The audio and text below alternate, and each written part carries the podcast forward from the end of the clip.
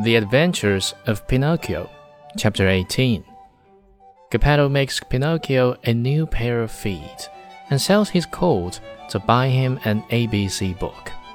The marionette, as soon as his hunger was appeased, started to grumble and cry that he wanted a new pair of feet.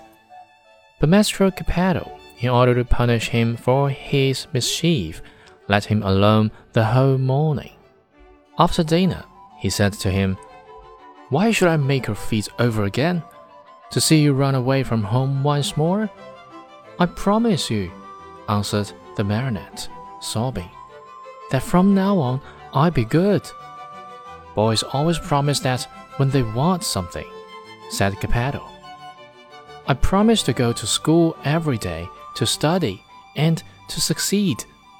Boys always sing that song when they want their own will. I am not like other boys.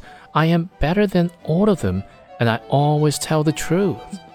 I promise you, Father, that I'll learn a trade, and I'll be the comfort and staff of your old age.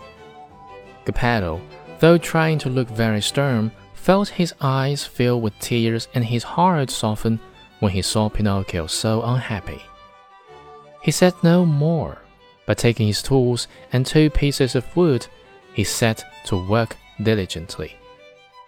In less than an hour, the feet were finished.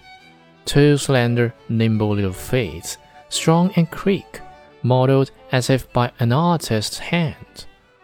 Close your eyes and sleep, Geppetto then said to the marionettes. Pinocchio closed his eyes and pretended to be asleep while Geppetto stuck on the two feet with a bit of glue melted in an eggshell, doing his work so well that the joint could hardly be seen.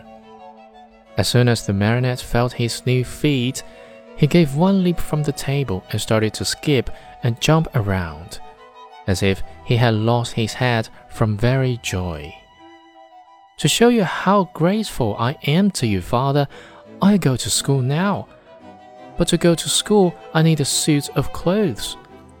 Geppetto did not have a penny in his pocket, so he made his son a little suit of flowered paper, a pair of shoes from the bark of a tree, and a tiny cap from a bit of dough.